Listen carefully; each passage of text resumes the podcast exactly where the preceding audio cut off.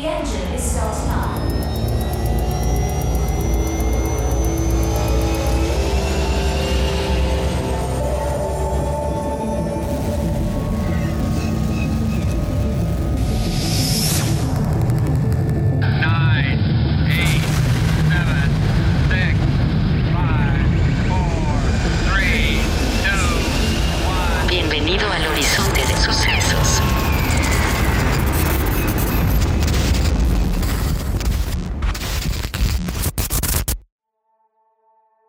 Hermanito Camer, ¿cómo estás?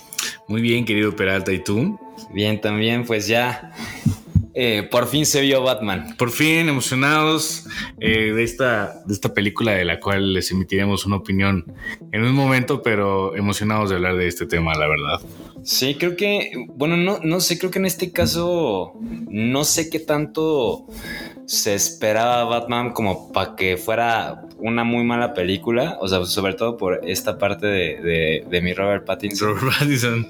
pero, pero justo no, no sé qué tanto el público esperaba para tirarle o, o realmente porque pues, quería ver qué pasaba con la película, ¿no? Yo creo que sí estábamos, y me incluyo, predispuestos a tirar por la borda este, este Batman, eh, justo por el, no tanto por la actuación de, de Robert Pattinson, sino por el- la, la relación que tiene con esta película, bueno, esta saga de, de Crepúsculo, si se podría salir o no del personaje, al final de cuentas fueron como cinco o seis películas de esa madre, ¿no? Entonces, que no son para todo público realmente, y, y sí estábamos como predispuestos a decir, este güey va a ser uno de los peores Batman de la historia.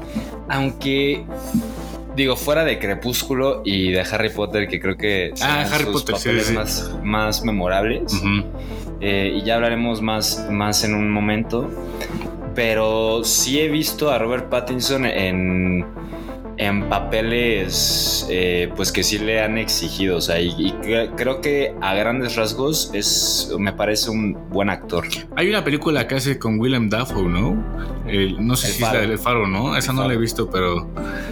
Dicen eh, que lo hace muy bien, yo tampoco la he visto porque no es ciencia ficción. aquí no vemos otro tipo Aquí de no cosas. vemos otras cosas. Oye, pero... Pues, ¿qué onda con Batman? ¿Realmente es tu, es tu superhéroe favorito? ¿Considerarías o tienes otro? Yo creo que sí es mi superhéroe favorito. Creo que le tengo más cariño a Spider-Man. Mm, Pero como personaje sí, Batman me parece... eh, pues de los más... De los que tienen más de dónde cortar. mm, sí, yo, yo coincido y también... O sea, en realidad no soy un, un gran fanático así de, de a morir de, de los superhéroes, pero creo que Batman sí es, es, es punto y aparte y siempre me ha parecido un personaje, como dices, muy interesante, muy oscuro, muy atractivo eh, y creo que por lo menos las últimas películas que se han hecho alrededor de él, obviamente estas de los 80s, finales de los 80s, 90s con Michael Keaton, Val Las Kilmer. de Tim Burton, ¿no? George Clooney, como que sí son un poco alejadas a mi realidad, por así decirlo, porque yo estaba muy morro, ¿no? Y hoy, hoy en día las ves con unos ojos distintos a como quizás las hubieras visto hace 10, 20 años. Pero estas últimas películas creo que sí han eh, vuelto a poner el nombre de Batman en alto, ¿no? Sí, y también, o sea, de entrada creo que tiene mucho que ver que el personaje en sí es muy complejo. Eh, yo tampoco soy tan tanto de leer cómics, no así manga, pero eh, de, lo, de lo poco que he leído de pues, las personas con las que he platicado en general de, de Batman, que sí son eh, fanáticas de, de los cómics, etcétera, sí, sí dicen justo que, bueno, sí hablan de esta complejidad del, del personaje y pues justo hay una, pues un cómic específico, un, un tiraje que es el de The Killing Joke, que de hecho tiene una película Mm. animada y todo esto, en el que justo hablan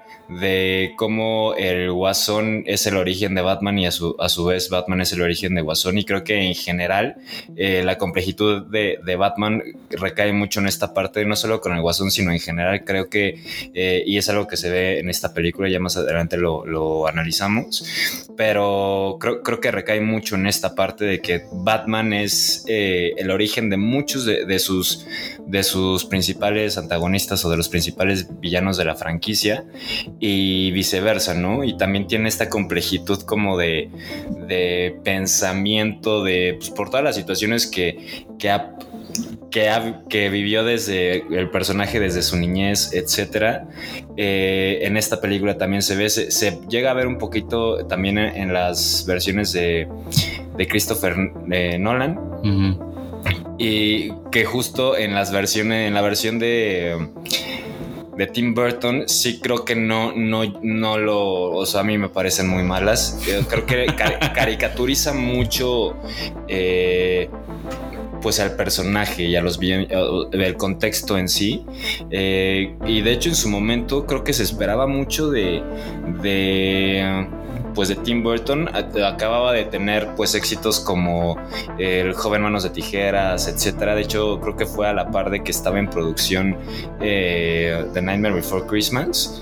Eh, que por cierto, Tim Burton no dirige esa película, eh, sí es productor y sí es eh, quien creó la historia, pero justo no la dirige porque estaba dirigiendo Batman. Eh, que repito, creo que lo termina haciendo muy mal. Y sí, me parece que Christopher Nolan llega a, reivindicar al, personaje en, en la cuestión cinematográfica, ¿no?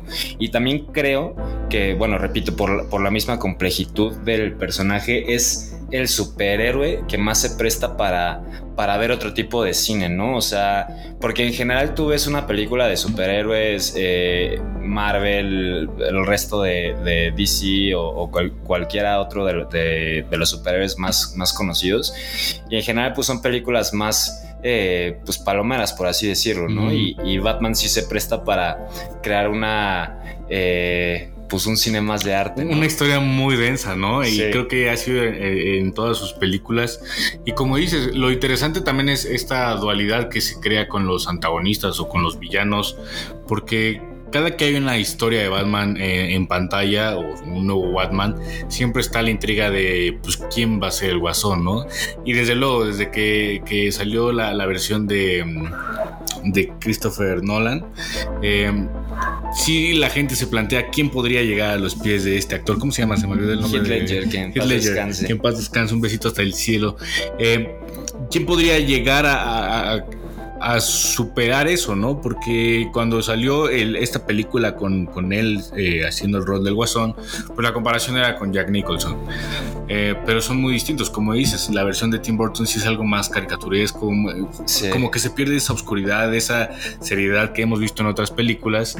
Y creo que ahora también la pregunta de, de esta nueva saga será, pues, ¿quién llegará a interpretar el guasón? Que no necesariamente tiene que ser el mismo guasón de... de Joaquin Phoenix. de- o de Joaquin Phoenix siquiera, o este Jared o este Heath Ledger, ¿no? Sino un nuevo desarrollo de personaje, un nuevo desarrollo de guasón que, que, complemente, bueno, se adapte muy bien a esta historia con unos personajes que para, a mi parecer, en esta película se desarrollan muy, muy bien. Sí, y también tocando un poquito lo que mencionaste de, de, de esta dualidad entre villanos y Batman, eh, justo creo que, eh, por ejemplo, en, otros, con otros personajes o con otros superhéroes y superheroínas, sí se ve mucho esta parte de que el superhéroe siempre es como que eh, pura bondad, es, es lo blanco, es lo, lo bueno y el villano es todo lo contrario, ¿no? Mm. Lo, lo más malo,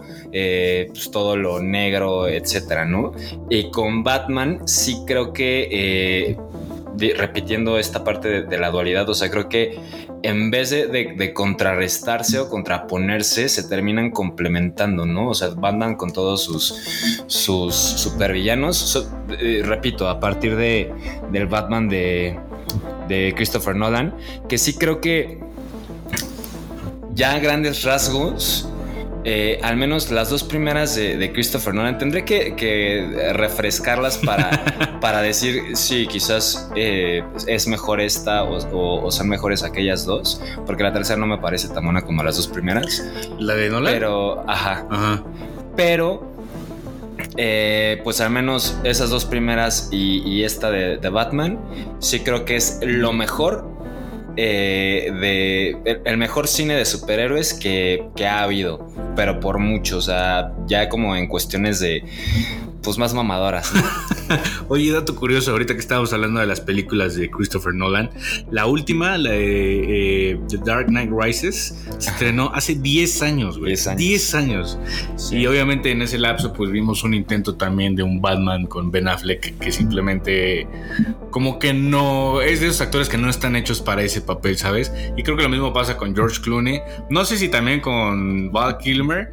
Eh, creo que a Michael Keaton sí, se, sí le quedaba mejor el personaje, pero pues no, o sea, definitivamente Ben Affleck no era el indicado para ser Batman. Y sobre todo con, ese Batman que, que se creó, ¿no? Que era un Batman como todo cuadrado, todo metálico, no sé. Y pues 10 años después de The Dark Knight Rises llega esta película. ¿Llegabas con expectativas altas o bajas?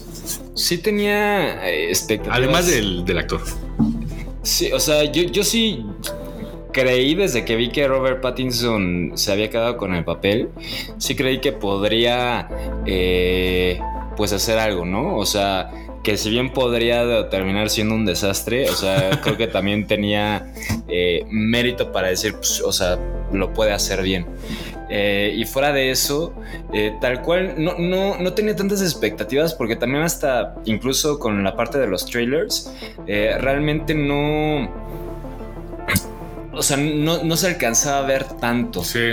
O sea, creo que lo, lo fueron eh, dejando mucho, o sea, dejaron la expectativa viva, o sea, pero justo no, no, no reforzaron qué, ta, qué podías esperar de, de, la película y ya tal cual, eh, pues la, la, expectativa se me generó en los últimos días a partir de que salió, salió este martes. Mm. Eh, pues que ya vi que varias personas estaban comentando, etcétera. Eh, ahí sí fue cuando se me generó este, esta expectativa de que sí podía esperar algo, algo bueno, ¿no? Algo interesante. Eh, pues tú dirás cómo vamos desarrollando esta película, así por la trama, si escena por escena, o primero la reacción que tuvimos. pues, para empezar, ¿sabes cuántos años tiene el personaje de Batman? No sé, pero ah. su primera publicación fue en, en 1939. Santa o sea, ya madre. tiene sus que son 80 años. Más de 80.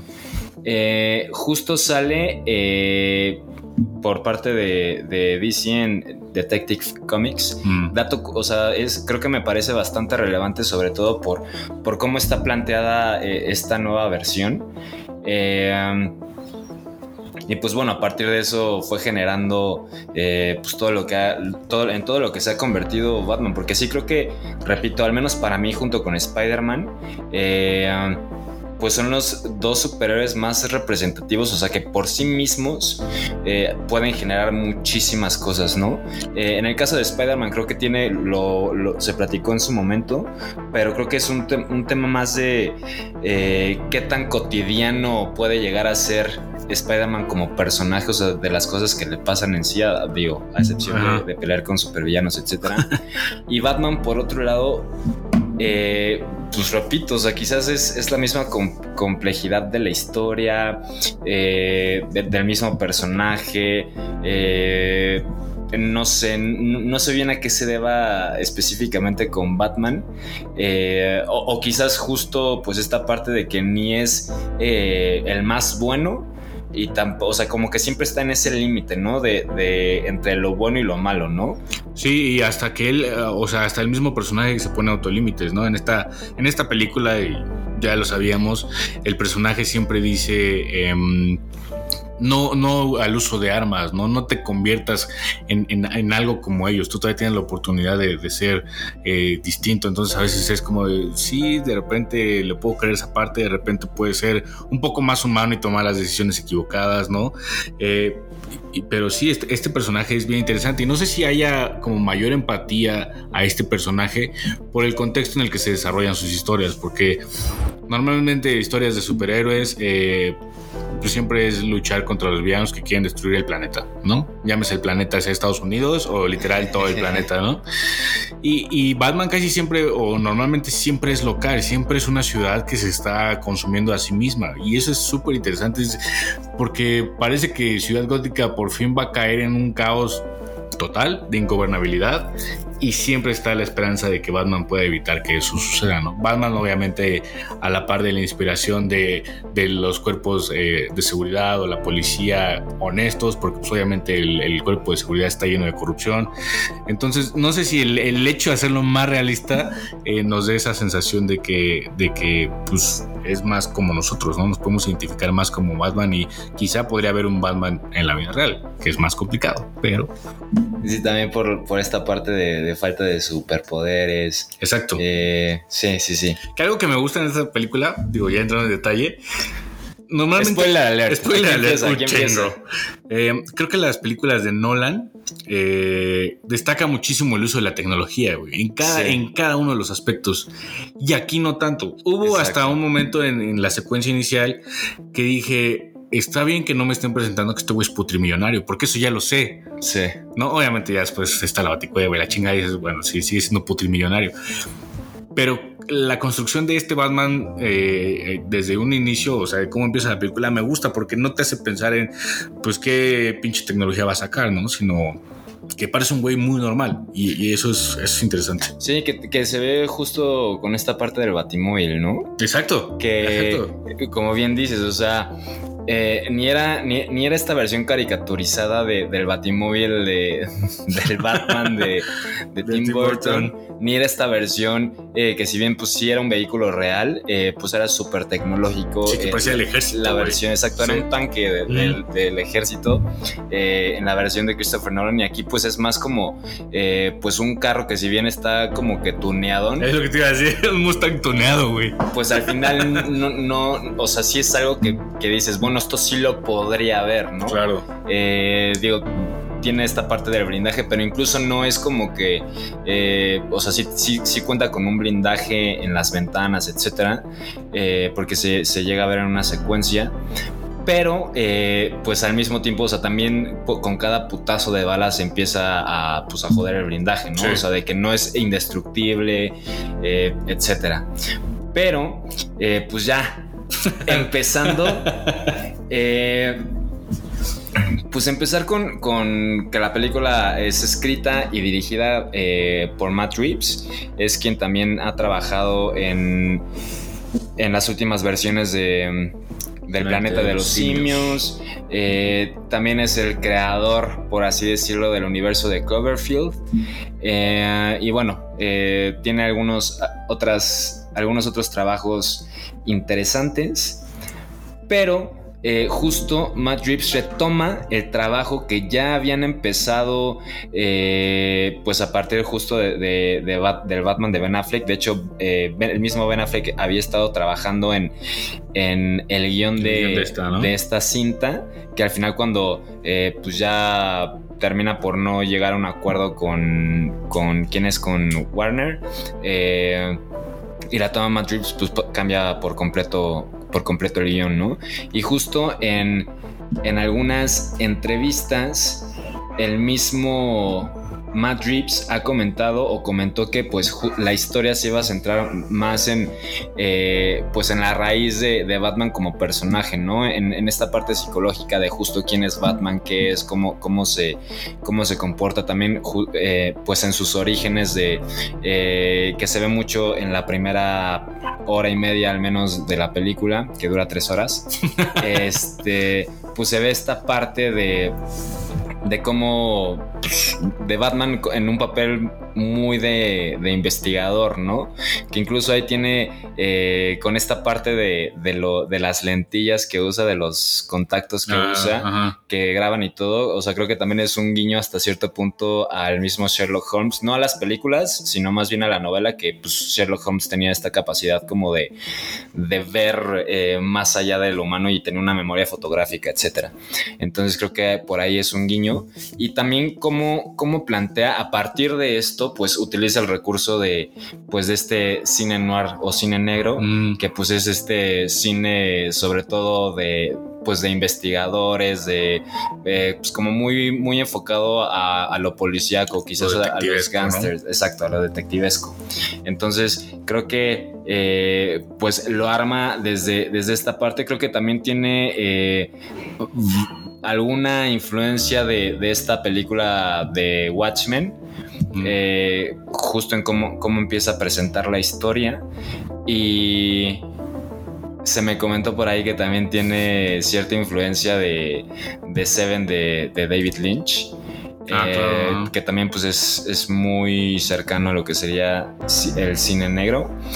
Pero, eh, por ejemplo, sí creo que lo hace muchísimo mejor Matt Reeves eh, en esta eh, versión de Batman que lo que quizás intentaron hacer en su momento en Sin City, que también era pues cine negro, Mm. etcétera, pero muchísimo más car- ca- caricaturesco, ¿no? Aquí sí es. eh, se siente muchísimo más natural, por así decirlo. Sí, no se ve forzado ni nada en ningún aspecto, ¿no? Exacto. Y, y creo que eh, justo lo, lo que hace o complementa esta historia, o al menos esta primera entrega de, porque se supone que es una secuela completa, ¿no? Son, me parece, tres entregas.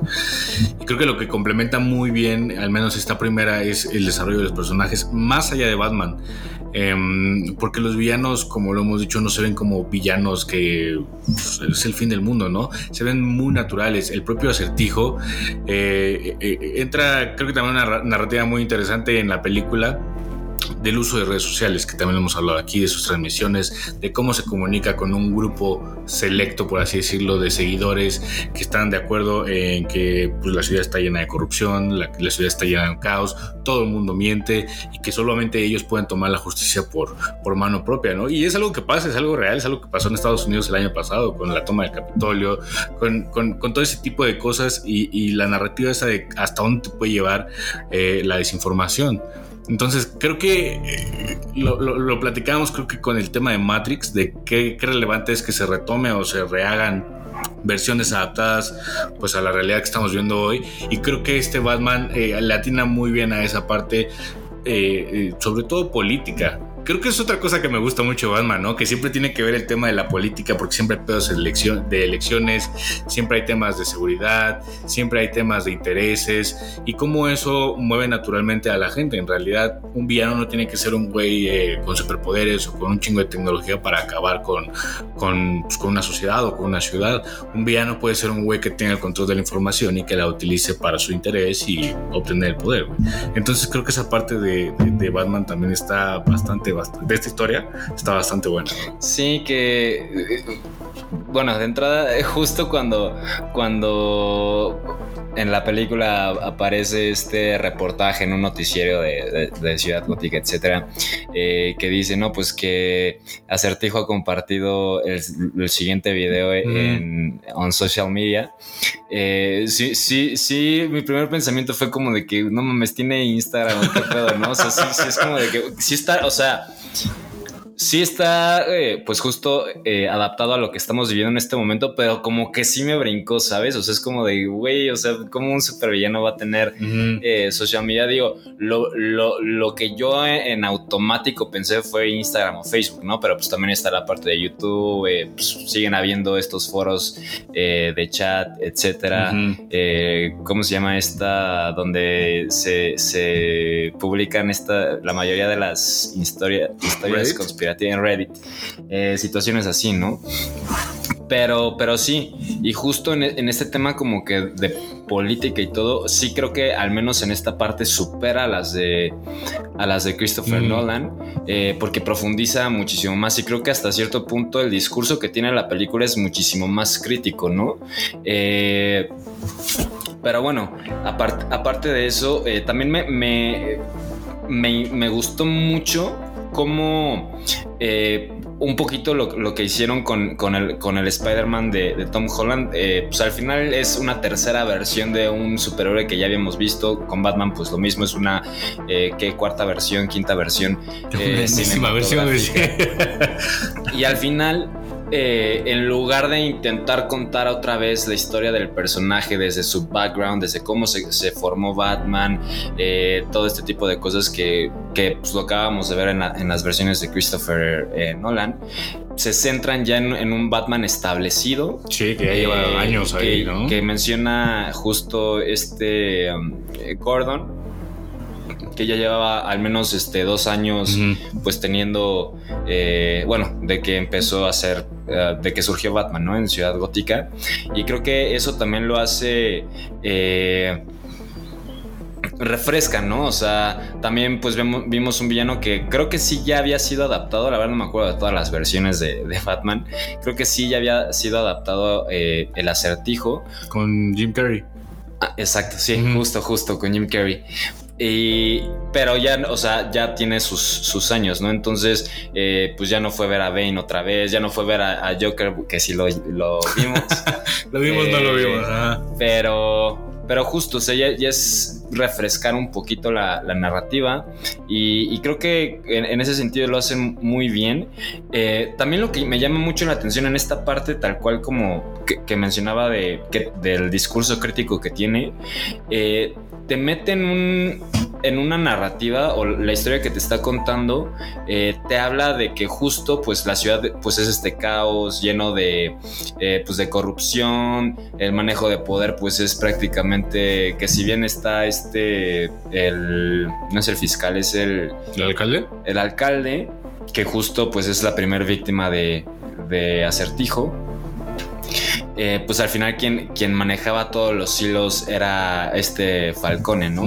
Eh, y digo, también me llama mucho la atención que justo, y creo que lo, lo- al menos yo lo interpreto así, o sea, creo que lo hacen en este sentido, eh, pues el hecho de no desarrollar muchísimo más esta situación más que pa- para contextualizarte, ¿sabes? No te dicen, ah, no, pues es que Falcón es tal y tal y ha hecho esto Ah, y exacto. así. O sea, nada más, eh, justo eh, este policía que eh, también pues estaba corrompido, el Kenzie, eh, pues es quien les termina como que explicando, ¿no? Es, es ya quien, quien nos lo dice, bueno, que se lo dice a Batman y a Gordon, pero pues también nos lo termina diciendo a nosotros como público directamente, pues todo lo que, pues como el background de, de Falcón y todo, como Sí, igual sí, para exacto. contextualizar Para no Pero- caer al fondo de eso. pero no, no desarrolla más allá de eso y creo que justo funciona muy bien en esta parte crítica de que pues, es una realidad que eh, en Gotham City, en México, en, en la mayoría de los países, pues la situación política es así, ¿no? Sí, y, y también creo que es de destacar la actuación de, de, de Falcone, que es este John Turturro, que yo lo recuerdo nada más en esta película de, de Ira, no sé si la viste, Jack Nicholson con Adam Sandler, Sí. que era como parte de su grupo de sí, terapia sí, de... sí, sí, sí. pues era un personaje cagado, güey. Y en este, eh, verlo como ese mafioso, no como un maldito, pero como un güey que sabes que es quien mueve los hilos, lo hace bastante bien, ¿no? Y quien también creo que se lleva la película de una manera espectacular es Colin Farrell actuando de, del pingüino, güey. Porque es ese contrapeso. ¿Era Colin Farrell? Sí, güey. No, no mames. Sí lo hace bien, sí lo hace bastante bien. Lo hace muy bien, güey, porque justo es como esa, es ese medio desahogue de que estás en un, en un ambiente muy oscuro, muy negro, y de repente sale este güey con un comentario cagado que obviamente aporta a la historia, y dices como de, ah, un respiro, ¿no? Sí. Y así tiene varias secuencias, y, y al final, en el tema de, de quién controla... Exacto. En el tema de quién controla, eh, pues justo los hilos de la ciudad y el poder, pues también como dentro de, de- de la propia mafia hay este juego de poder y este juego de lealtades y falta de lealtades, ¿no? Al final de cuentas, spoiler alert, pues eh, Falcone termina baleado y el otro güey se queda como de... O sea, te da la sensación de que este tipo es el que sigue, ¿no? Es el que va a tener el control de, todo ese poder en, la, Ciudad Gótica. Y justo también creo que eh, pues está esta si- situación que al final pues eh, Batman tenía una relación por así decirlo con Falcone, digo no tan cercana Mm. y era más eh, por la relación que tenía el papá de, de- de Bruce eh, con el mismo Falcone, pero también entabla una relación eh, con el mismo pingüino, o sea, tiene acercamientos, si bien también se dan sus, sus putazos, pues al final, pues justo, o sea, como que siempre está... No, no es todo blanco y negro y creo que también, como lo dices, el mismo pingüino es, es funge mucho como esta realidad, ¿no? O sea, de que eh, pues sí es un güey que tiene eh, o que participa en la parte de, pues, de los narcóticos, de, de todo el tráfico de narcóticos, etcétera, eh, pues que también tiene ahí su, su club donde pues, pasan cosas, pues, cosas raras, eh, etcétera. Pero, pero justo, o sea, en ningún momento te, te da la impresión, o sea, sí, sí es un hijo de la chingada el pingüino, pero en ningún, en ningún momento dices como que, ah, no, este güey sí es bien Está cabrón, güey. Sí, Sí, no, no, no, no. Eh, pero sobre todo, a mí quien sí me encantó como lo hizo es Paul Dano eh, como, como acertijo. Mm, Creo que ese güey sí, o sea, y a mí me ha gustado Paul Dano desde mucho tiempo atrás. De hecho, eh, pues sus últimos papeles justo han sido como de, pues me- medio de personajes con desequilibrios mentales. el, per- el personaje que más recuerdo antes de, de esta película es en, en Django, que sale de ahí como, pues como uno de los secuaces de, de Leonardo DiCaprio. ok, es que estoy justo intentando recordarlo porque sé que lo he visto, Sale en Ruby Sparks. Pero no lo tengo tan presente en... Tiene, tiene varias actuaciones, pero te digo, o sea, yo en general siempre me ha gustado, pero creo que aquí sí eh, lo hace demasiado bien. O sea, incluso en mucha, eh, en todo el, el principio, cuando eh, el Riddle solo, o- solo vemos al acertijo Mm. a partir de estos videos que manda y todo eso. eh, su forma de hacerlo, o sea, de, de cómo interpreta, sobre todo a nivel vocal, al personaje, incluso te hace pensar, eh, pues que es un, es un, quien sea que es el, el acertijo, pues es una persona muchísimo más intimidante, ¿no? Eh, y al final, pues es este güey que tiene cara de bebé y que desde hace como, que no le cambia la cara desde hace 30 años. Eh, pero repito, o sea, creo que lo hace muy, muy bien. Y para complementar el cast, pues también sale esta Zoe Kravitz como, como Gatúbela. Eh, que justo sí es más como. eh, o sea, es, es- es muy similar. No recuerdo a la gatúbela de, de, Tim Burton, pero al menos en, en la de Anne Hathaway, eh, en la versión de Christopher Nolan, y en esta sí es muchísimo. O sea, sí creo que son muy similares Batman y Gatúbela, nada más que eh, Gatúbela es más como. O sea, tiene más como que quizás esta parte de Robin Hood, Mm. pero muchísimo más pensando, o sea, por su interés propio. Y Batman nada más es como de, pues, chingarse a los malos, ¿no? Sí, el personaje de Gatúbela creo que también es, es complejo. Según yo en, en- en la historia de Tim Burton, no recuerdo si era Michelle Pfeiffer. Michelle Eh, Pfeiffer, sí, era ella, ¿no? Michelle Pfeiffer. Como que el personaje estaba más tildado a ser como este personaje más seductor y... Más, el- más el- bien fatal. Exactamente, güey. Y este uniforme como de, de cuero y demás. Y creo que eso se rompe con la versión de Nolan, pero em, no sé, como que algo me falta con ese personaje. Obviamente no, no una película completa, pero siento que me queda de ver tanto en esta como en la de en la de em, Christopher Nolan. No sé si si estarás de acuerdo, pero siento que algo le falta a ese personaje porque otra vez esa relación de esa mujer misteriosa, justo el tema de Robin Hood, que al final eh, comprendes un poco de sus orígenes por el contexto que te da este, este otro policía corrupto. Pero pues más allá de eso, no sé si tiene el peso que debería tener o si le dieron justo al revés, más peso de lo que debería. Entonces, ¿cómo ves este personaje? Eh, por cierto, otro spoiler.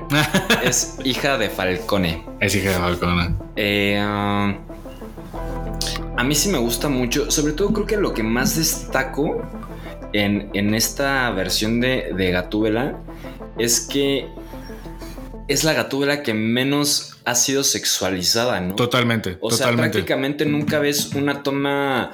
eh, o sea, sí, sí, sí ves estos eh, planos amplios en los que pues, la ves de cuerpo completo y todo, pero en, en ningún momento, e- es más, incluso la ropa que usa, si bien usa un traje de piel, o sea, de motociclista y todo, pues justo es más eh, cercano a lo que es un traje de, motociclista, ¿no? O sea, como pues con ciertas protecciones por si te das en la madre, Sí, claro. etcétera. No como el traje de Gatúbela de Ankara, güey, ¿no? Que sí era pegadito, el mismo de Michelle Pfeiffer. Eh, trajes muy pegaditos y justo más jugando con esta parte de seducción que creo que aquí no la pierde Mm. porque sí, sí sí tiene algunos, algunos diálogos en los que justo eh, pues expresa de forma seductora y pues esta relación que empieza a entablar con... Y hasta, con hasta el papel que tiene que jugar como al principio, ¿no? Eh, de- de- del, del- del ser una mesera o una bartender en este club de, de Falcone y de- del pingüino para pues estar ahí medio pasar desapercibida y jugar ese rol pues también es parte de, ¿no? Pero sí creo que no está exagerado ni sobreexplota esa Sí. característica como en otras películas. Y también, o sea, digo, soy Kravitz, creo que es una mujer extremadamente guapa. Muy. Y creo que también, pues, a partir de, de su cara, eh, pues es, o, o- o más bien lo que más llegan a explotar como en esta parte de su cara, pero pues su- creo que justo no, no caen en esta eh, sexualización o hipersexualización, ¿no? Pero... Pues sí, creo que es un personaje bastante importante y, y creo que justo ni, ni, ni le ponen peso de más y tampoco la, la, pues como que, pues un personaje secundario, ¿sabes? O sea, creo que sí, sí tiene un, un peso eh, bastante establecido y, y a, mi, a mi gusto creo que, pues bastante, pues bien ejecutado. Eh, sobre todo, eh, de entrada, por- complementando esta parte como que de crítica, pues siempre, eh, pues es un, es un personaje femenino fuerte, ¿no? O sea, siempre no, no dejó de repetirle a- al Batman que ella se puede cuidar Pues, sola, exacto, ¿no? exacto. Eh, también creo que funge mucho junto con, con James Gordon, que es interpretado por Jeffrey Wright, que lo acabamos de ver en James Bond, que también me parece un grandísimo actor. Ese güey también creo que lo hace muy bien. Eh, pero antes de, de entrar con él, porque hay una escena que, de la que sí quiero hablar específicamente, eh, para terminar con Gatúbela, eh, creo que también funge, repito, junto con James Gordon como, y, y con el mismo Alfred. eh, Alfred, eh, interpretado por Andy Serkis. Andy Serkis. Eh, un buen actor. Alfred, ¿no? Un, un gran Alfred. Sí, ¿eh? la verdad es que bastante, bast- porque ni muy viejo como Michael Caine, pero sí se le veía lo, lo bastante vivido y sabio como para hacerse responsable de, de Bruce Wayne, ¿no? Muy, muy buen Exacto. cast ahí. Y creo que también eh, funge más como en este papel de, de padre que quizás el de Michael Caine no llegaba, o sea, creo que sí estaba un poquito más eh, justo. Creo que el, el Alfred de, de Michael Caine le quitan un peso que sí pudo haber llevado, ¿no? Que, que en esta versión creo que sí, que creo que sí lo hace, pero digo más adelante ya con el desarrollo de, de Batman eh, lo toco más a fondo. Pero repito, o sea, creo que fungen como, como, sus, como sus anclas, ¿sabes? Sí. Eh, incluso en esta escena ya casi al final cuando Batman le empieza a partir la madre a uno de los, de los seguidores de, Sí, sí, de sí. Acertijo, eh, pues es- e- ella es la primera que le dice así como de que, güey, ya bájale, ¿no? O sea, de que, pues le- La rabia te está ganando, sí, sí, sí. Eh, pero también creo que eh, a, a lo que me refiero con Ancla es que también a, a partir de ella, eh, como que fortalece estos, eh, estas motivaciones o, o es- o esta moralidad que, tiene muy constituida Batman, ¿no? O sea, justo el no uso de las armas, todo esto. Si bien se lo expresa a ella para que no, pues, al momento de que quería matar a, al Kenzie porque mató a, a- a su amiga, etcétera, eh, y le dice, no, pues no, lo- el, el diálogo que dijiste al principio, de que si lo matas te vas a convertir en ellos y tú todavía pues, tienes... eh, O la oportunidad de Sí. salvarte, ¿no? Exacto. Eh, que, repito, creo que a partir de, de esta, de estos diálogos que Batman le dice a, a Gatúbela, se refuerza él mismo lo que es y en lo que cree. ¿no? Claro. Entonces creo que sirve muy, muy bien de, de ancla. Eh, obviamente, pues también está la parte de- del interés amoroso. y para finalizar está esta, este otro diálogo que, que le di- en el que le habla justo a, a Batman de, de cómo su amiga, que lleva un chingo de tiempo desaparecida, pues nadie lo pela y que solo se están enfocando en, en estos güeyes como que importantes. Sí. Habla justo como de, de- lo dice tal cual, este, personas blancas privile- privilegiadas, etcétera, ¿no? Entonces creo que también funge mucho como esta parte más, más crítica, ¿no? Y, y pues ya, o sea, creo que me gusta bastante cómo lo hace. Creo que no, no llegan a tener como que la mayor de las químicas. Eh, si lo comparamos, por ejemplo, como la química que han llegado a tener Ryan Gosling con Emma Stone en pantalla, que sí es como de otro pedo, pero también creo que, o Creo sea, que- no desentona. Creo que hasta la de Christian eh, Bale con Anne Hathaway, como que había un, poco poco más. más. de cercanía, ¿no? Que, que ellos dos. Pero pues está bien, porque justo como dices, no, no te crea una relación eh, tan afectiva de los dos. Y al final de cuentas, cada quien está ahí como pasando por ese momento. Y al final de la película, en esta división de las motos, pues cada quien toma su camino, ¿no? Muy, muy a lo Fast and Furious. Sí, sí, sí, güey, totalmente. Dije, no, esto ya lo había visto, güey. Pero, Pero- sí. Pero justo, o sea, creo que es más real, ¿no? Ujú. en, en ese sentido de que, por ejemplo, en la relación del Batman de Christian Bale con, con la gatula de Anne Hathaway, eh, pues de la nada ya están bien enculados, güey. Eh, y es como de, güey, o sea, ni han vivido pues, tantas cosas, ni siquiera se conocen bien y así. Y creo que aquí se presenta más, eh, sí, como un interés sentimental para ambos. Eh, pero no pasa de un flirteo, ¿sabes? Exacto. O sea, no es como. eh, y quizás justo al final, cuando, cuando Gatúbela decide irse a otro lugar porque le dice a Batman que pues esta ciudad no va a cambiar y que está tirada a la mierda, eh, y que incluso va a haber más violencia. eh, pues la sensación que deja es que pues Batman, más allá de que, ay verga, se me rompió el corazón y eso, es una sensación como de, este, verga, ¿qué hubiera pasado qué pasaría si me voy con ella, no? Eh, pero justo, o sea, como que lo deja m- más en una normalidad, o sea, como que no es como de, ay, sí, ya están bien enculados y así. Sí, Y para hablar de, de mi James Gordon, de mi Jeffrey Wright, o sea, siempre me ha parecido un buen actor, pero cuando dije no te pases de verga, es esta escena del careo que tiene eh, cuando se desmaya Batman. Justo cuando le explota, la- cuando el acertijo le explota la cabeza A la iglesia, ¿no? al- ajá, a la iglesia, cuando el funeral del, del alcalde este que despiertan en la policía en, en los cuarteles de la policía y pues que están ahí todos como que agarrándolo y la chingada que justo pues este eh, Gordon le pide un- eh, pues unos minutos a solas eh, con Batman a, a todo el demás cuerpo policial para poder este, pues, convencerlo de que coopere con ellos y no, y no sé qué, ¿no? Eh, en esta parte, cuando tienen el careo, me parece impresionante lo que hace, o sea, porque la gesticulación sobre todo, me quedé así de, no mames, este güey se mamó, se está mamando horrible, sí, me- sí me quedé de verga, qué pedo. Sí, creo que es un, un Gordon eh, muy distinto. Porque también el Gordon que, que- que está en la película de Nolan eh, pues es, es un gran personaje. Ahora yo olvidé el nombre del actor, güey, este multifacético, pero también es un gran Gordon, güey. Y este sí es muy distinto, ¿no? Y, Sí. y como dices, funge muy bien también como ancla de, de- de Batman, güey. Y, y la manera en la que, en la que lo centra, en lo que lo. Y en, en el demostrar cómo confía en él, es, es como una parte muy importante de cómo se va llevando a cabo la historia y la relación de ellos dos, ¿no? Creo que hay más empatía en esa relación. Digo, obviamente porque trabaja por la justicia que con siquiera con Alfred, ¿no?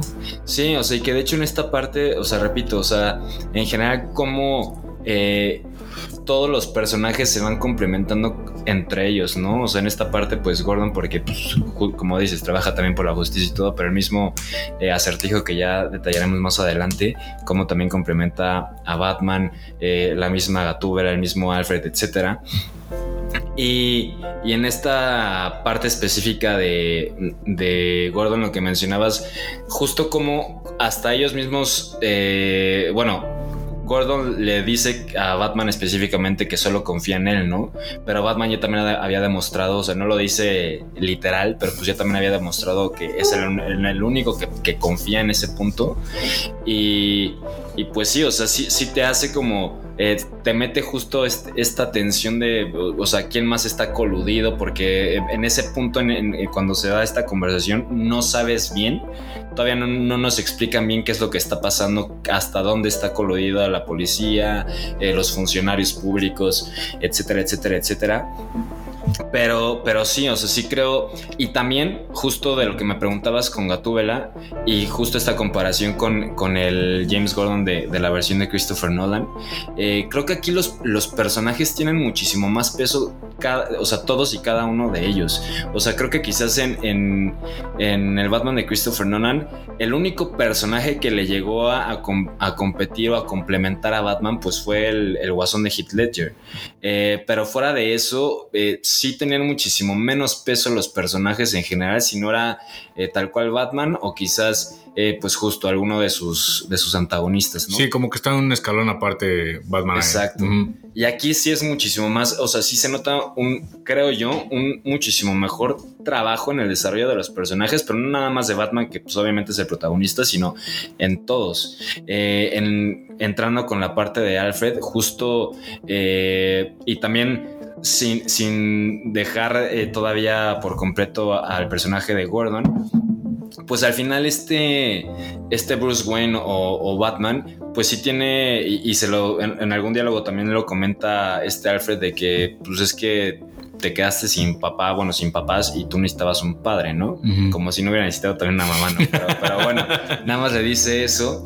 Eh, y al final, pues sí se nota que, siempre está buscando una figura paterna, ¿no? Eh, o sea, sí, tiene esta necesidad Batman y pues la, encuentra eh, hasta cierto punto con, con Alfred y, también la, complementa con, con Gordon, que quizás ahí es más una relación eh, más de hermanos, se podría decir que, tal cual como una figura paterna, pero siempre está esta necesidad de, de la figura paterna, ¿no? De, de alguien que me guíe, de alguien que me, que me diga, o sea, como que me ayuda a poner límites, etcétera, ¿no? Que incluso, eh, pues hay cierta, ciertas barreras de Bruce Wayne hacia Alfred en, en un muy buen lapso de, de la película en la que incluso le dice así como de que, pues es que tú no eres No, mi papá. y ya cuando es el atentado que iba dirigido hacia, hacia Bruce, pero termina eh, pues detonándose la bomba eh, con Alfred ahí y todo, eh, pues es cuando ya como que empieza a caerle el 20 de, de todas estas situaciones más como de trasfondo sentimental de, de su personaje. Y creo que sí es la característica particular de, de este Batman. Porque como te decía, creo que con Michael Keaton, Val Kilmer, George Clooney y Christian Bale, siempre es un Batman, un super Batman, güey. Un güey bien mamado, ya Sí. bien adulto. El Ben Affleck, ¿no? Ya El bien todo mamadísimo, el Ben Affleck mamadísimo. Y, y acá no, güey. Acá vemos a un joven Batman que, que sí, ya sabe de lo que es capaz al, al momento de los putazos. Pero toda esta parte psicológica, todo este background de su historia familiar y demás, y cómo estos personajes lo van acompañando, creo que ese es el, gran diferenciador y, y por lo cual también es una gran película, es una manera distinta de presentar la historia. Y creo que por eso Robert Pattinson es un muy buen Batman en esta historia, güey. Yo creo que este Robert Pattinson no hubiera funcionado en un Batman eh, con Christian, digo, con Christopher Nolan, ¿no? Es, es algo totalmente distinto, es un personaje totalmente distinto. Para lo que esta historia requería, para cómo está construida eh, el guion, para cómo está construido el mismo personaje, yo creo que le atinaron muy bien, aunque no lo, no lo quisiéramos creer o aceptar, eh, eligiendo a Robert Pattinson, porque de repente, sí, no, no, no hay que negar que de repente dan esta como estos tintes de, de Edward Cullen, ¿no? Sobre todo cuando llega justo al funeral o a esta ceremonia del alcalde que está bajo la lluvia y de repente como la cámara lo toma eh, desde un ángulo pues alto y él se ve como todo blanco y dices, este güey es un murciélago otra vez, ¿no? Sin embargo, son momentos eh, mínimos y que pues el espectador tiene en la cabeza por cómo conoce a este, pues a este personaje. Y creo que también, no sé si te pasó, cuando Batman tiene este careo con el acertijo, güey, a través del cristal, es una escena muy similar a la, de Christian Bale cuando está, eh, pues, justo enfrente del Joker en, esta estación de policía, ¿no? Que están dialogando los dos. Porque hasta en el momento en el que se empieza a encender y se pone furioso y le pega el vidrio, dije, estos Batman son muy similares, güey. Pero fuera de eso, creo que el Batman y la actuación que tiene Robert Pattinson es muy distinta y para mí es de las mejores que he visto en Batman, güey. Sí. Eh, creo que no, no terminó de. Y también por, por cómo. Eh, fue contando la historia y, y cómo fue desarrollando los personajes y, y, cómo está constituida la película en general, creo que no terminó de explotar a, a, a Robert Pattinson. Mm. Creo que sí recae muchísimo más el peso en esta película eh, de lo que trabajó con Paul Dano y el personaje del acertijo. Eh, porque también creo que la historia va mucho de eso, de explicar quién es Batman a partir justo de, estos otros personajes complementarios, ¿no? Eh, dato curioso, estaba leyendo por ahí, eh, para Matt Reeves siempre fue la primera opción Robert Pattinson eh, en cuanto tomó el proyecto y tenía cierta preocupación justo eh, pues de que Robert Pattinson no aceptara porque ya se había alejado como que de grandes franquicias a partir de, de, de Crepúsculo porque pues sí en general las personas encasillábamos mucho a Robert Pattinson con este personaje y decíamos pues este bueno actúa ¿no? Sí.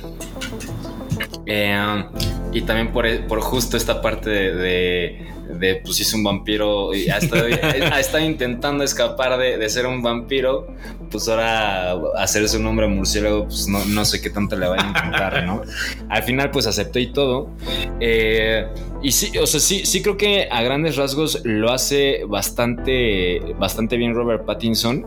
Eh, repito, creo que no lo termina de explotar Matt Reeves porque la historia, por, cómo está constituida, pero lo que lo, que lo llega a explotar creo que eh, pues cumple bien Robert Pattinson.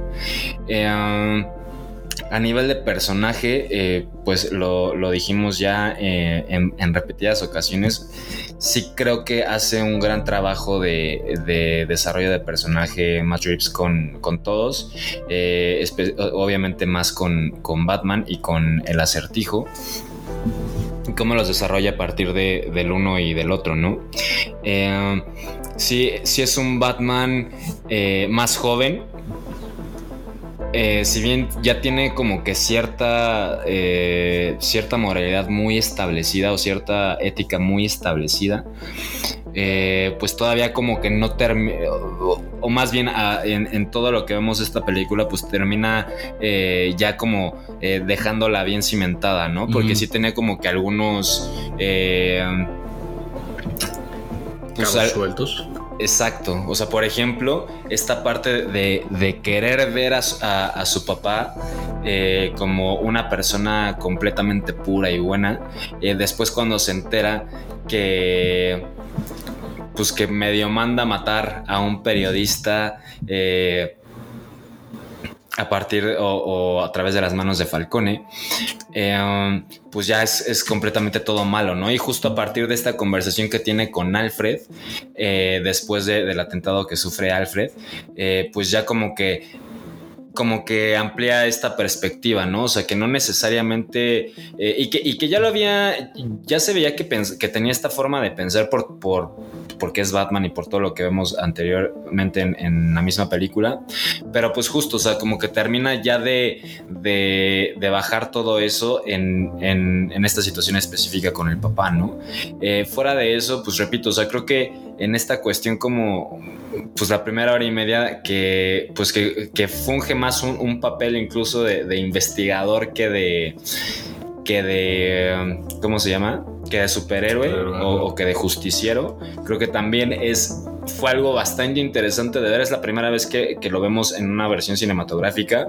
Y en las primeras versiones sobre todo de Batman en el cómic pues esa era la esencia de Batman no entonces eh, también he leído muchos comentarios sobre esto de que pues sí es la adaptación más cercana a lo que a lo que hemos visto en los cómics. Y, y, pues ya, y a partir de, también de, pues justo to, toda la situación con, con, con el acertijo, que, que justo en, en los primeros acertijos que va descubriendo Batman casi que de manera inmediata, eh, alcanzamos a ver su capacidad mental, ¿no? Que también era una de las características más fuertes de, o que siempre ha sido una de las características más fuertes de, Batman, ¿no? Eh, creo que aquí muchísimo más mostrado, muchísimo más tocado a fondo. Eh, pero también creo que le pone esta contraparte de, de, de, decir, o sea, si bien sí es un güey bastante inteligente que puede, que tiene una capacidad intelectual buena, no es el, no es el güey más inteligente del mundo, porque uh -huh. al final creo yo que pues el acertijo sí, sí termina ganando como que la batalla. O sea, si bien la- las últimas escenas es como que pues Batman eh, resarciendo la situación eh, pues con la inundación, salvando a unos cuantos. Sí, pero ya sobre la marcha, Ajá, no, no lo previó. Puteándose a- al resto de, de los seguidores del acertijo, etcétera. Pues al final el acertijo sí logró eh, concretar este, este atentado ya como que a mayor escala, ¿no? Entonces, para mí sí, sí creo que eh, pues justo el acertijo gana. Es, es muy, muy difícil. Creo que ya lo habíamos visto eh, en ciertas ocasiones con el, con el mismo Batman, pero de Christopher Nolan, perder algunas batallas, pero no habíamos llegado. Creo que es de las, de las ocasiones contadas en las que vemos a un superhéroe eh, tal cual perder una guerra, ¿no? Sí, y, y creo que la comparación es en la escena esta, ¿recuerdas en la película de con- cuando sale el Joker?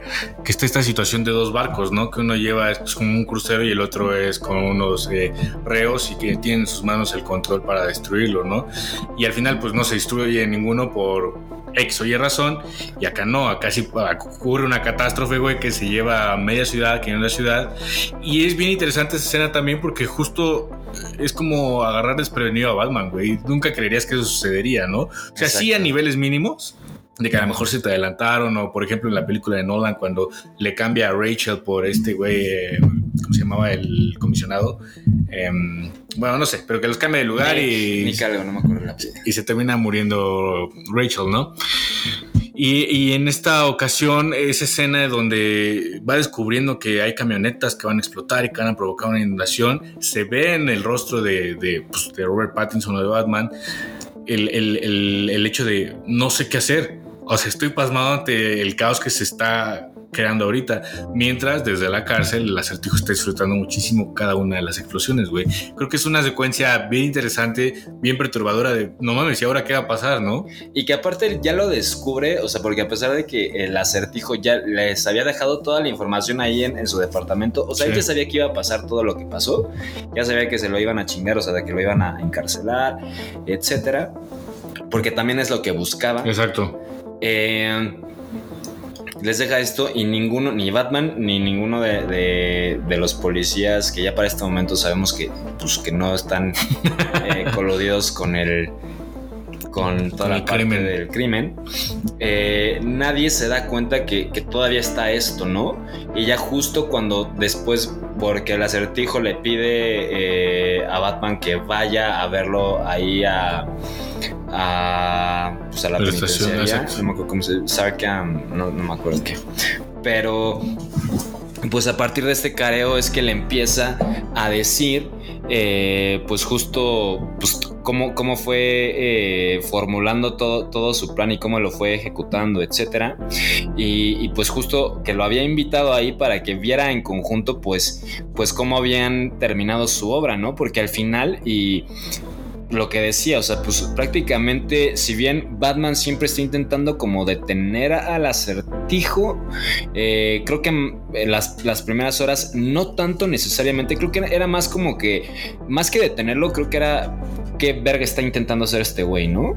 O sea, quién es, qué está intentando hacer, etcétera. ¿Qué me quiere decir? Porque también los mensajes eran, siempre fueron directamente este, dirigidos hacia, hacia Batman, ¿no?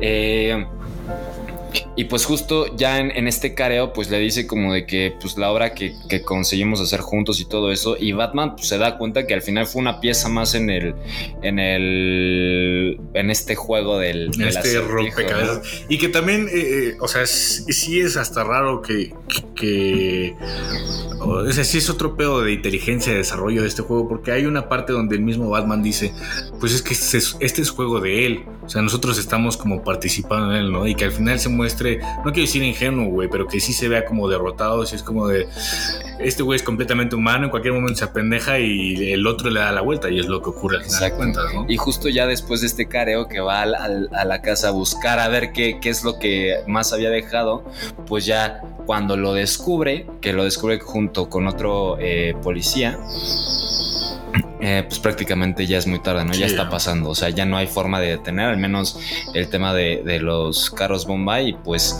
eh, pues se va en chinga a ver qué puede, qué puede hacer, ¿no? Pero pues lo termina, lo termina derrotando. Eh,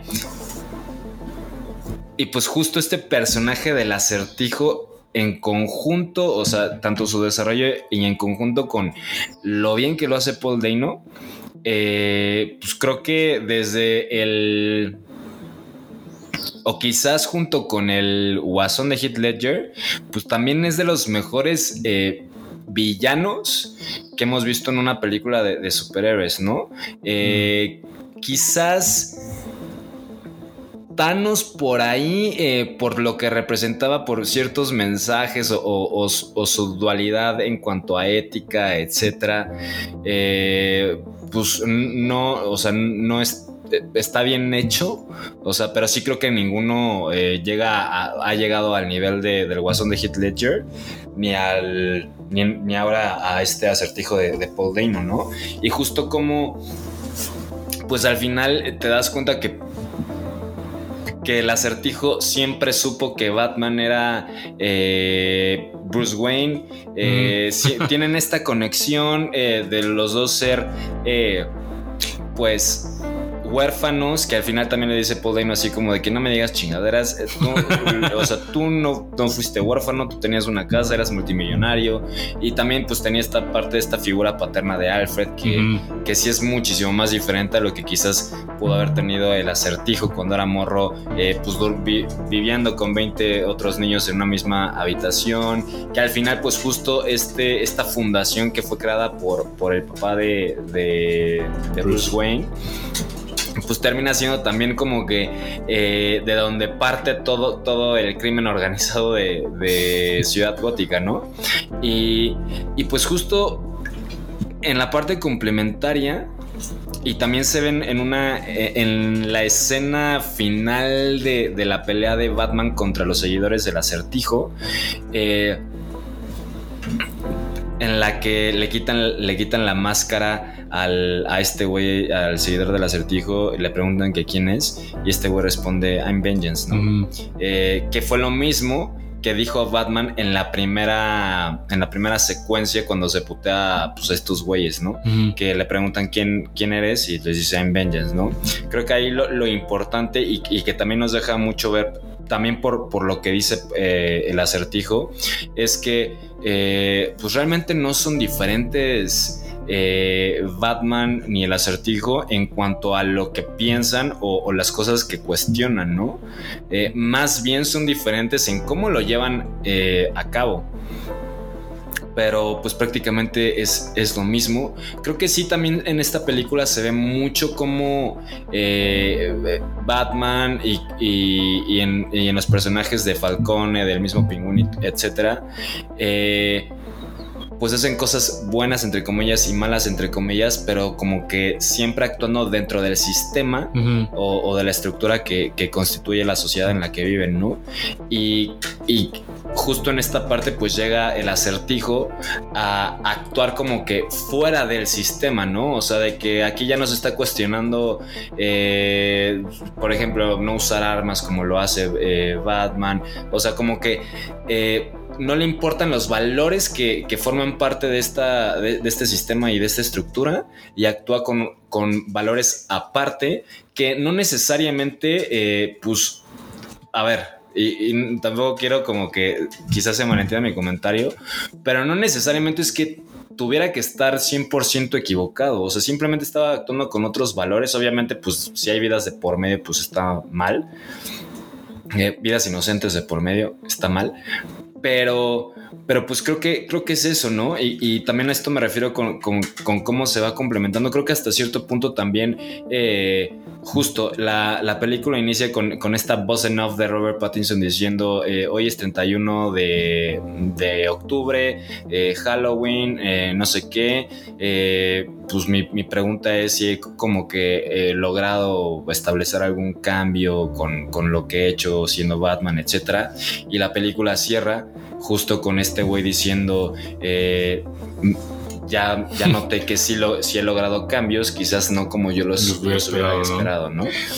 Pero, pero justo, y, y- y volviendo también a mi comentario de, de, eh, esto de The Killing Joke y todo esto, cómo Batman al final, eh, pues surge a partir de, pues del crimen, etcétera, y el mismo, y su antagonista principal en, esta en esta película pues surge a partir de, Batman, porque al final también, eh, digo, si bien se nota un desequilibrio mental en, en el personaje del acertijo, eh, también se nota muchísima admiración a lo que hace al- pues sí, de- a- del acertijo a Batman, ¿no?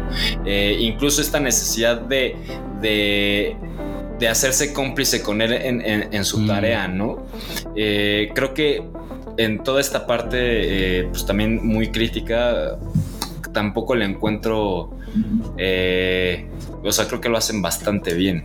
Y, es, sí es bien relevante lo que dices de este, de este personaje, de cómo eh, desarrollarse a partir del, de- del exterior del sistema, en el sentido de que justo cuánta gente no había que se sentía de esa manera, tanta que, que empezó a seguir todo lo que decía él, las transmisiones y estaban de acuerdo y se pusieron de acuerdo para conseguir armas y terminar la obra de este güey, ¿no? Que era atentar en contra de aquellos que pues los invisibilizaban de alguna manera, que, que no compartían eh, pues la manera de, de- de- pensar necesariamente, ¿no?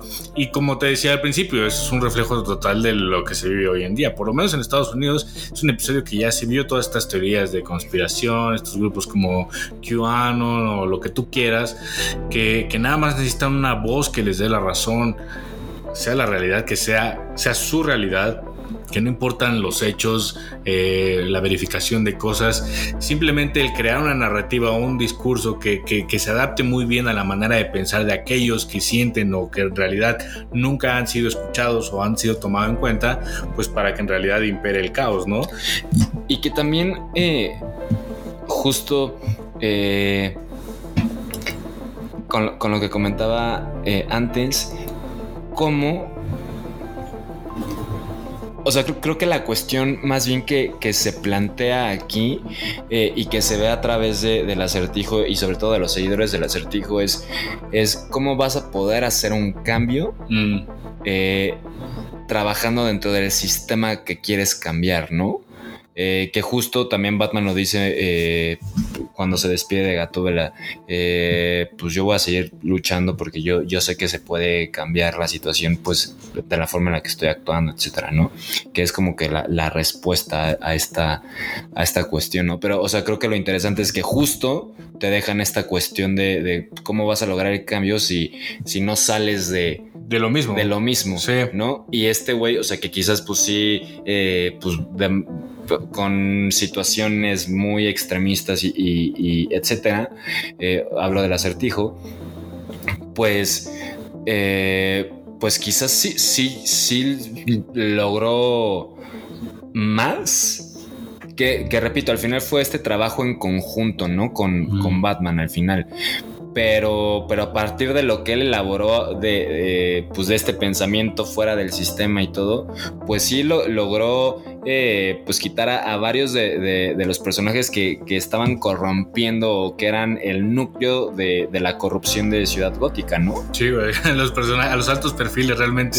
Y también hay un personaje interesante que es este güey al que, al que se termina puteando Batman, que tuvieron que detenerlo, porque según yo es el mismo que está en el funeral, que, que va entrando Bruce Wayne y voltea Sí. y se lo topa, y luego cuando está todo el caos, voltea hacia arriba y es el mismo güey. Entonces como la representación esta de los seguidores del acertijo, que está cabrón porque puede ser cualquier hijo de vecino que tú le topas, que no tienes idea de cómo piensa, y a lo mejor ese güey se siente que nunca ha sido escuchado, que nunca ha sido tomado en cuenta, y nada más llega alguien y le habla de una manera distinta, lo toma en cuenta, y pues poco a poco, en una especie de lavado de cerebro, pues lo, lo va empujando a que tome acciones pues drásticas prácticamente, ¿no? Porque dicen, pues sí, si no me toman en cuenta, pues a ver si con un pinche plomazo no me van a tomar en cuenta, ¿no? Y, y- y creo que también otro de, lo- de los, de los temas que, que se tocan es eh, en una situación ya tan, tan jodida, eh, con tanta tensión, cómo evitas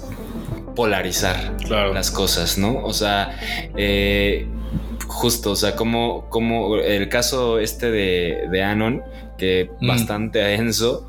eh, justo, o sea, cuando las situaciones ya, es- ya están muy, muy complicadas, es, es que prácticamente entre la desesperación en que te, pues también, eh, digo Estados Unidos porque en general son de la verga, pero, pero pues sí, o sea, en, con encierros, eh, etcétera, etcétera, etcétera, ¿cómo evitas no caer en, en esta polarización de, de tu- de tus ideas, ¿no? O sea, ¿cómo no llegas a ese extremo? ¿Cómo puedes seguir en- encontrando o buscando un equilibrio, ¿no? Y ese ha sido uno de los principales problemas en, en redes sociales, güey, que hasta ha sido documentado, sobre todo, bueno, también en Facebook, pero sobre todo en Twitter, güey, que mientras más le des like a una manera de pensar, a una manera de ver el mundo, más cosas similares te van a ir apareciendo por el cómo está diseñado el algoritmo. Y eso es un peligro, güey, porque está reafirmando tu, tu, tu visión o tus ideas y tu pensamiento.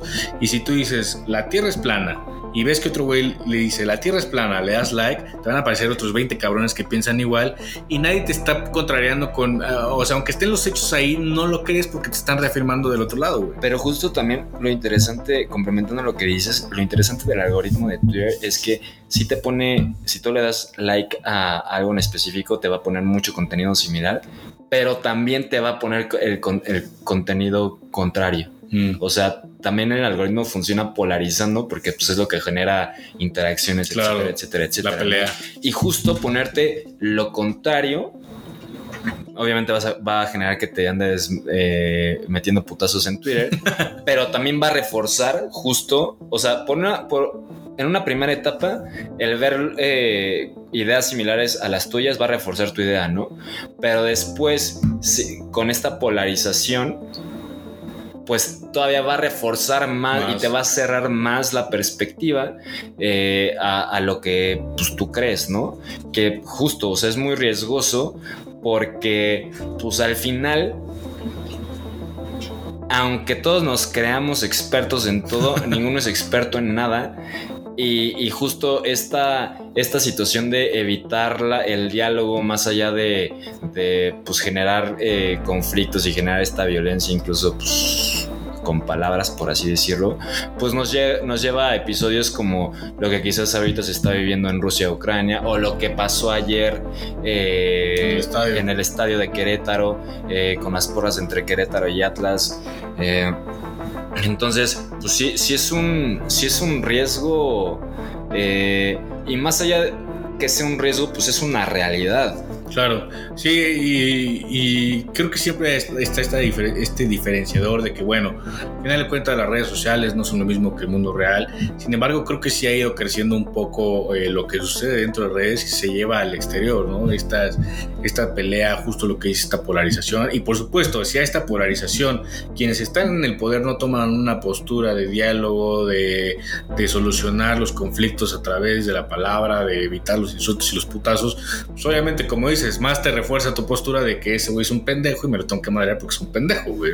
Y porque no estoy de acuerdo, ¿no? Entonces, sí es, es un momento muy peligroso que lo vemos en Batman, pero que eso en realidad está pasando. Y, y hasta cuándo eso se puede detener, pues también está cabrón saberlo, ¿no? Que, que- y, y lo vemos replicado en, en todo. O sea, es que también Ujú. esa es otra la situación. Eh, ejemplo claro, lo de eh, Residente con Bizarra. que, que si bien el René se la super mama, o sea, sí, sí se rifa unas barras bien durotas, pues también cae en lo mismo, ¿no? De, de, de tirar hate a una persona porque no comparte su punto de vista. Claro. Eh, pues es justo esta polarización y es como de que, ah, pues mis seguidores que van a pensar y- y, eh, como yo o que quiero que piensen como yo, pues me van a apoyar y todo y a los seguidores de la otra persona pues me van a, me van a eh, tirar hate y, y todo esto, ¿no? Que, que a lo mejor ahí podría haber una mini diferencia en el sentido de que así ha sido el rap, el- eh, o por lo menos la industria musical, ¿no? sí, sí, sí, sí, sí. Pero ya eso, trasladarlo a un ambiente eh, en donde, digamos, está en juego la democracia, las libertades, los derechos, ya es otro pedo. Pero tiene razón, o sea, en algún punto eso, eh, pues es como se puede ir agrandando que el siguiente paso es lo que ocurre en un estadio de fútbol como el de Querétaro, que el siguiente paso es agarrarse a putazos en una manifestación nada más porque no coincides, güey. Entonces, ¿para qué vas? ¿No? Exacto. Entonces, Y que al final también es esta parte de, pues, de fomentar o, o de seguir eh, pues discursos de odio, ¿no? Que Exacto. también, eh, digo, quizás a otra escala, pero también se ve reflejado, eh, como tú dices, o sea, es, es un contexto que se ha vivido en, en el rap desde que inició. O sea, esta parte se ve mucho en esta película de Eight Mile de Eminem, un clásico. de, de cómo se, pues, se tiran, pues la tiraera, ¿no? Ajá. como, como diría nuestro, nuestra banda Latam. Eh, pero pues también te puede ir orillando. eh, ahorita sacas un- una colaboración en la que le tiras a un güey y después publicas eh, un video como el Kanye, pues matando a. Al, a la hora novio de tu ex, ¿no? O sea, ¿qué digo? O sea, eh, todas las cosas escalan Claro. justo, o sea, todas las cosas escalan y estamos siempre en la línea de ahorita es esto, pero mañana quién sabe. Pero pues para cerrar, Volviendo al tema de Batman. volviendo a Batman, tu opinión final de, de la película. Una gran película, güey. Sinceramente, una gran película. Eh, como dices, creo que las, las expectativas que yo llevaba estaban muy limitadas por el tema del tráiler, por el tema de- del propio actor. La verdad, fui muy, muy prejuicioso. Porque justo, o sea, si el tráiler no te decía nada, yo lo vi a medias. O sea, ni siquiera le puse atención porque no me llamaba la atención. Pero en esta semana de estreno que vi buenas reacciones, dije... Ha de ser por algo, güey. Y dije, pues voy a ir a verla. Y definitivamente me cambiaron la perspectiva. Una gran película, güey. Lo platicábamos hace rato fuera de aire. Casi tres horas que no se sienten el putazo de tres horas. Como, Nightmare Alley. como Nightmare Alley, pero te queremos mucho, Guillermo del Toro. Te queremos mucho, Guillermo, Em, te perdona. Eh, y pues eso, güey. O sea, me parece que el- el- la imagen, la música eh, y todos los eh, actores y actrices El ambiente, ¿no? El diseño de producción. Exactamente, el diseño de producción, todo está muy bien hecho, incluso hasta los atardeceres cuando Batman está en el pinche vigésimo quinto piso eh, con el sol ahí de fondo, son grandes escenas. Creo que es una gran película, güey. Sí. A mí también me gustó bastante. Eh, repito, sí creo que esta y con las dos primeras eh, partes de la adaptación de Christopher Nolan, sí es lo mejor que hemos visto eh, en cuanto al cine de superhéroes, por mucho. Creo que, repito, es una película completamente redonda, eh, muy bien lograda, muy cuidado del detalle. O sea, sí, sí creo que. eh, o sea, sí lo hemos visto en otras películas, ¿no? Pero sí, sí me sorprende hasta. O sea, es que justo para mí esta parte del detalle es, es con, con cuánto cariño hicieron pues la película, ¿no? Y sí creo que eh, en, en cuestión de detalles está impecable, o sea, sí está muy, muy, muy bien cuidada, por lo mismo muy bien lograda. Eh, um, sí tengo ahí algunos comentarios. Eh, creo que el guion, si bien creo que es un, es un muy buen guion, sí creo que tiene sus detalles, o sea, creo que no es la, la parte más fuerte. Por ejemplo, eh, no siento que sobró esta voz en off de Robert Pattinson al inicio para empezar a narrar la historia y al final para concluirla. Eh, pero sí creo que quizás estuvo un poco forzado. Eh, en esta última escena de, del acertijo, cuando se encuentra ya ahí en, en la penitenciaría con, con este güey, con el Joker, sí creo que pudo, o sea, haber no estado. O sea, creo que en este sentido, como que quisieron entrar. Digo, para mí fue una, una escena post créditos de las que vemos en, en las películas de Marvel. creo que fue un poquito para entrar como que en ese terreno. Eh, creo que estuvo de más. No me. Creo que no le aportó nada ya a la película, más que dejar este cliffhanger de, ah, va a haber otra película y va a salir el Joker, ¿no? Eh, o ya sabemos que ahí ah, existe también un Joker. Pero pero eso, eh, en cuestión de lo que lo, mismo que bueno, terminando con la parte del guion, sí creo que también hay algunos diálogos eh, que quizás no me encantaron. Um, en la parte de diseño de producción, en la parte de diseño eh, sonoro, en la parte de, de soundtrack y todo, creo que no tengo ninguna queja. sí tengo una queja en, en efectos especiales justo en esta escena en la que eh, Batman está persiguiendo al pingüino y todo. Mm, Eh, cuando el pingüino hace que los, los autobuses empiecen a voltear. Hay un autobús que no se ve lo suficientemente real para mí. Eh, y fuera de eso, en el tema de actuaciones, creo que lo mejor para mí es Paul Dano. Pero sí creo justo que en este careo, ya al final, cuando empieza a cantar el Ave María y todo, mm, sí creo que estuvo un poquito forzado. ya. Eh, creo que sí fue más, es un tema de dirección que de interpretación de Paul Dano. Pero, pero repito, son, son los las únicas cositas que diría, bueno, como que esto, eh, pues no. Pero Sí, cre- creo que coincido con el tema de la escena de- del Joker, ahora que lo pienso, porque Nolan hizo lo mismo, ¿no? Según yo en, en- en la primera, porque creo que aparece una, una carta. No, no recuerdo Sí, muy bien la película, sí, creo que sí. tengo que volver a verla. Y, y más bien, antes de que sucediera esa escena, yo había tenido la sensación de que el próximo villano hacía destruir era precisamente el pingüino, por cómo se da la muerte de Falcone, por cómo a ese güey realmente no le importa que se muera ese cabrón. O sea, se estaba construyendo ahí un personaje muy, muy bueno, güey. Entonces, creo que tiene razón en ese sentido. sí, pero repito, grandes rasgos, sobre todo en el trabajo de desarrollo de personajes, creo que sí está en otro, en otro pedo.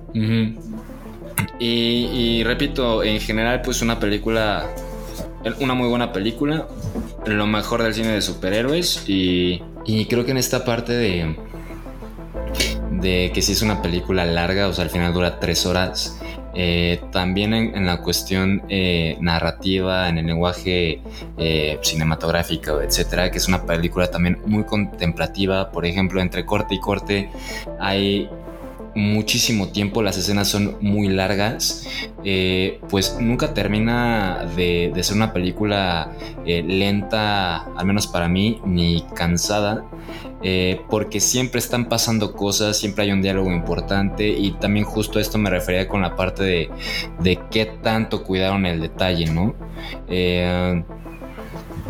Pues creo que eso también es de las partes más interesantes para mí. Y pues esa es mi, mi conclusión. Hay que esperar ahora la segunda entrega de esta trilogía. Sea, hay que esperar y hay que verlas de Christopher Nolan porque Christopher Nolan te amamos. Te amamos amo. por siempre. pues tus redes. Mis redes, eh, ya saben, peralta.peralta.peralta guion bajo. Eh, también nos encuentran como supernova guion bajo LA en Instagram. Y Arroba soy guion bajo camel. nos escuchamos en la próxima.